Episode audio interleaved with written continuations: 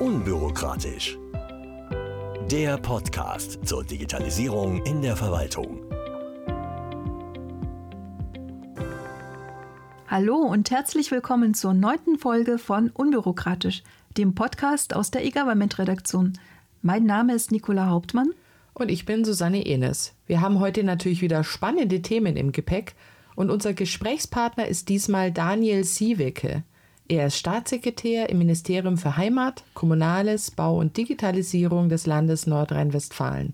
Und mit ihm haben wir über das ZERT in NRW und das Debakel rund um die Abiturprüfungen gesprochen.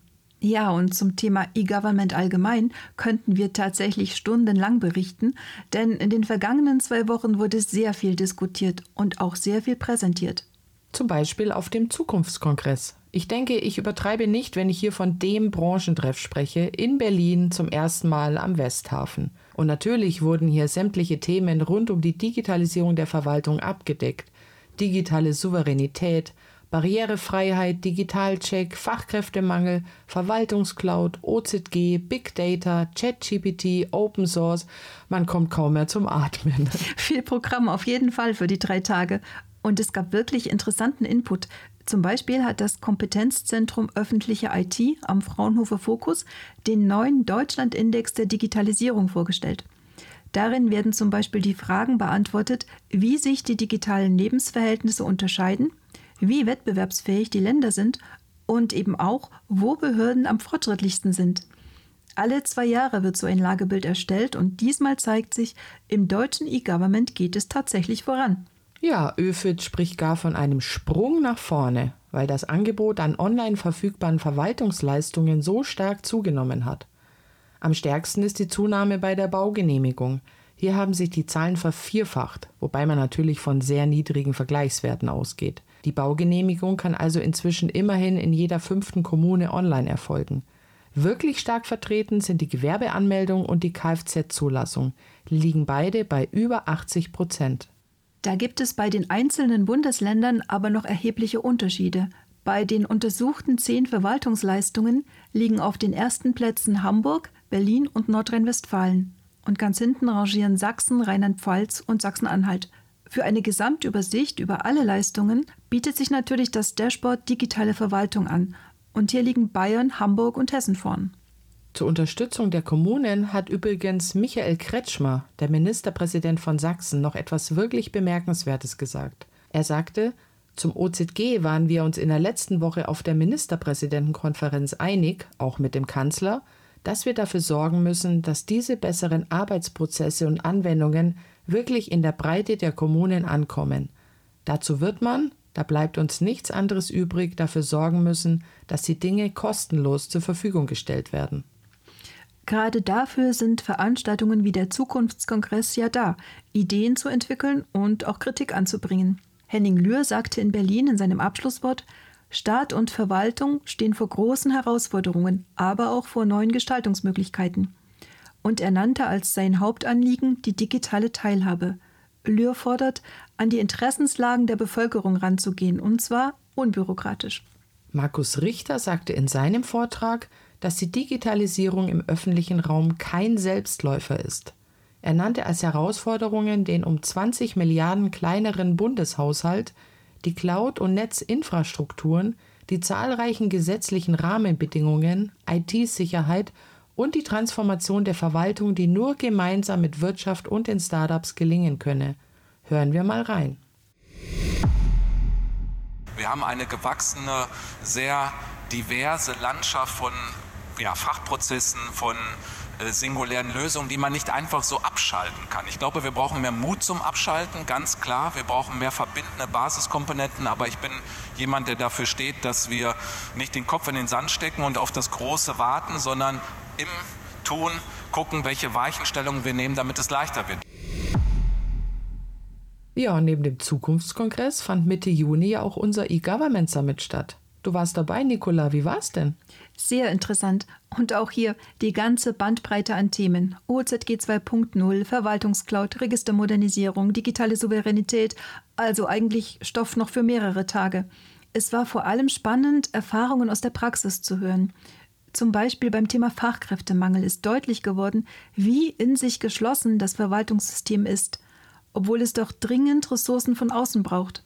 Du meinst wahrscheinlich die IT-Fachkräfte, die überall händeringend gesucht werden, oder? In erster Linie, ja.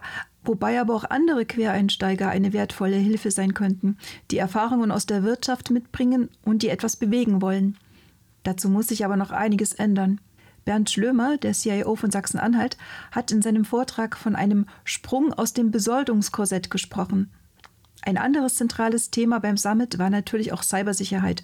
Und da hat sich ja in der vorigen Woche parallel auch einiges getan. Richtig. Letzte Woche wurde die nationale Sicherheitsstrategie für Deutschland vorgestellt. Wir hatten auf eGovernment ja darüber berichtet. Speziell für uns ist da natürlich interessant, was im Bereich Cyberabwehr geplant ist. Vom Umfang her nicht so viel, es sind aber wichtige Punkte dabei, etwa die Weiterentwicklung der Cybersicherheitsstrategie und der Ausbau der ressortübergreifenden, hochsicheren Kommunikations- und Informationssysteme für die Bundesverwaltung. Und es sollen mehrere voneinander unabhängige IT-Infrastrukturen bereitgestellt werden. Wie in der gesamten Strategie liegt auch bei der Cybersicherheit ein Schwerpunkt auf Integration. So sollen nach dem Plan der Bundesregierung alle maßgeblichen Akteure zu einem ganzheitlichen Cyberlagebild beitragen. Und weil es ja allein mit einem guten Überblick noch nicht getan ist, will die Bundesregierung ausgehend von diesem Cyberlagebild im täglichen Betrieb flexible Abstimmungs- und Entscheidungsprozesse für den Krisenfall einüben, heißt es. Außerdem will die Bundesregierung das BSI unabhängiger aufstellen und zu einer Zentralstelle im Bund-Länder-Verhältnis ausbauen. Die Zusammenarbeit mit den Ländern soll dauerhaft und institutionalisiert werden, mit gegenseitiger Beratung und Hilfe. Das klingt gut, aber ob das genügt? Viele Angriffe zielen ja auf die kommunale Ebene. Da hast du einen Punkt. In der Sicherheitsstrategie konzentriert sich die Bundesregierung ja auf übergreifende Bedrohungslagen. Sie wird zur Gefahrenabwehr bei schwerwiegenden Cyberangriffen aus dem In- und Ausland eine Bundeskompetenz. Aber gerade einzelne Kommunen sind sozusagen das schwächste Glied in der Kette und brauchen Schutz. Immerhin hilft das BSI bereits mit Empfehlungen und Handreichungen oder auch mit der virtuellen Veranstaltungsreihe Roadshow Kommunen. Hier können sich die Kommunen über Cyberbedrohungen, aber auch über Sicherheitsmaßnahmen und Unterstützungsangebote durch Bund und Länder informieren oder mit dem neuen Pilotprojekt Weg in die Basisabsicherung, bei dem das BSI mit sechs Modellkommunen zusammenarbeitet. Die Umsetzung des IT-Grundschutzstandards ist gerade für kleinere Kommunen zu komplex, wie der BSI-Vizepräsident Dr. Gerhard Scharpüse sagte.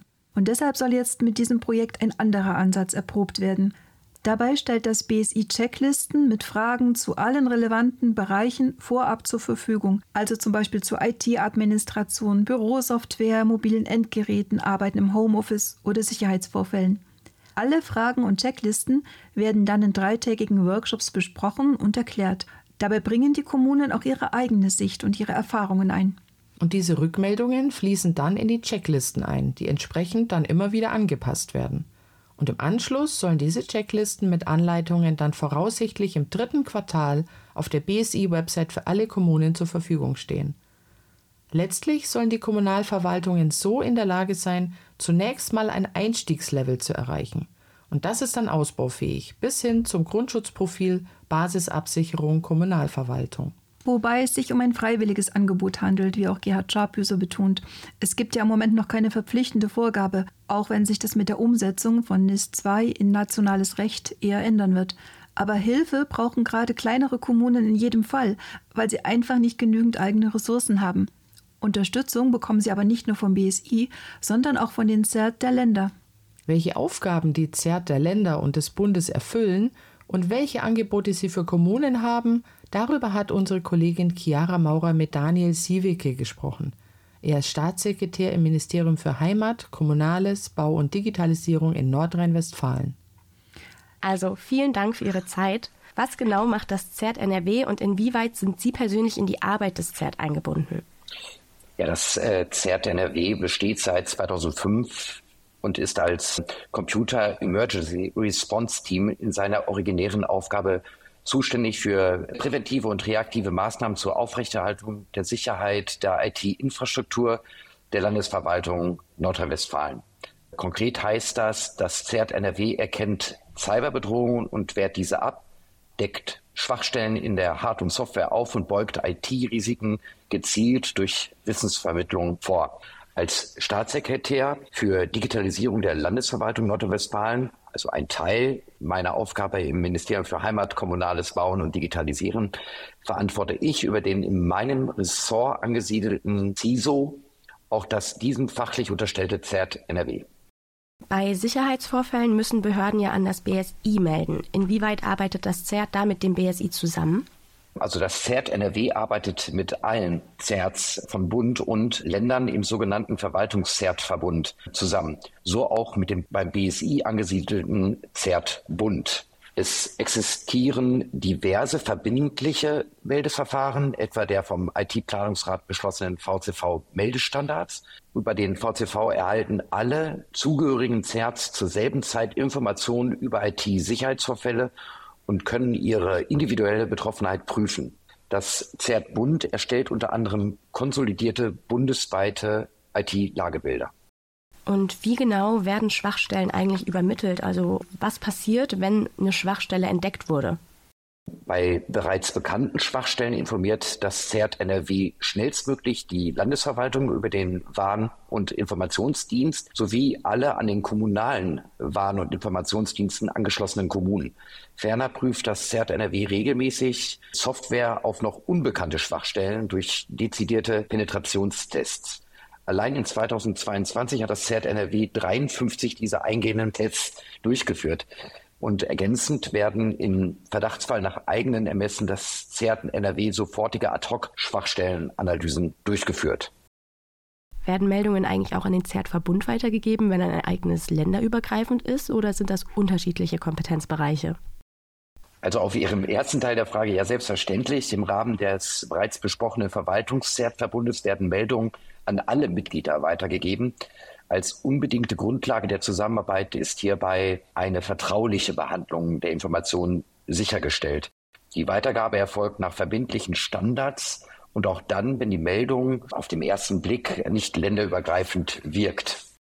Und unter welchen Umständen meldet das ZERT einen Vorfall nicht? Also das ZERT NRW meldet grundsätzlich alle IT-Sicherheitsvorfälle gemäß geltenden Standards, weil wir das als, auch als Austausch verstehen. Bei meldewürdigen Ereignissen handelt es sich im Wesentlichen um Angriffe, Schadsoftware, Problematiken und kritische Schwachstellen. Rein technisch betriebliche Probleme ohne Hinweise auf vorsätzliches Handeln Dritter werden nur dann gemeldet, wenn sie erkennbar relevant für andere Mitglieder sind, zum Beispiel weil ein länderübergreifendes Verfahren betroffen ist. In NRW ist es ja so, gibt es 400 Kommunen, aber es ist nur ungefähr die Hälfte davon an das ZERT des Landes angebunden. Warum ist das so? Ja, das ist eine gute Frage.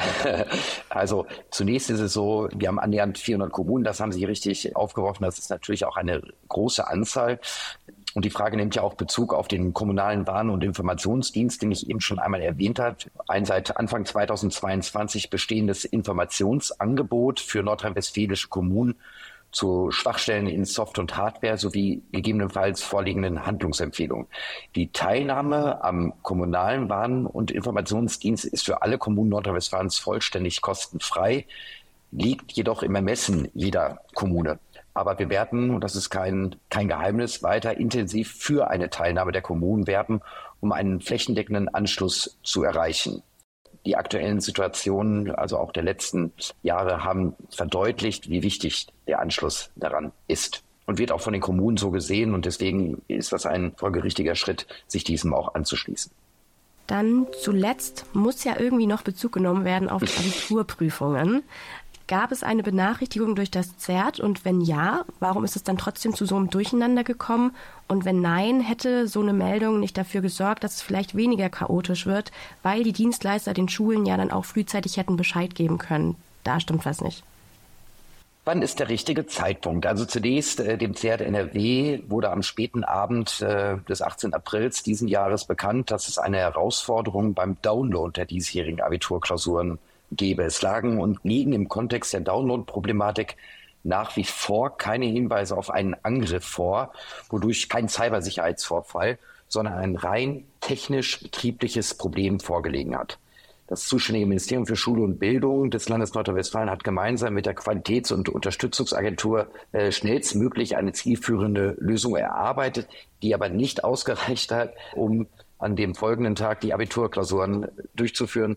Und ich glaube, ich habe auch mein Abitur gemacht. Das ist, glaube ich, das Ärgerlichste, was jemals passieren kann, weil man sich auf diesen Tag vorbereitet und natürlich andere Tage auch in der umfangreichen Vorbereitung jedes Abiturienten natürlich dann auch jede Stunde zählt. Also zumindest war das bei mir im Abitur so, dass äh, das alles aufeinander abgestimmt war. Das ist ärgerlich, aber in diesem Fall handelte es sich um ein technisches Problem. Und klar, wir hätten uns alle gewünscht und vor allem das MSB, wenn man diese Information recht frühzeitig an die Schulen hätte geben können. Das waren auch schon alle meine Fragen. Kurz und knackig würde ich sagen. Ja, sehr Vielen schön. Dank nochmal für Ihre Zeit. Bitteschön, wiederhören. Das heißt also, zumindest in NRW könnten die Kommunen die Unterstützung des Landes noch viel stärker nutzen. Auf jeden Fall ist das Land daran interessiert, dass möglichst viele Kommunen mitmachen. Und damit sind wir am Ende unserer heutigen Folge angelangt. Vielen Dank, dass Sie uns zugehört haben. Mein Name ist Susanne Enes. Und ich bin Nicola Hauptmann. Bis zum nächsten Mal.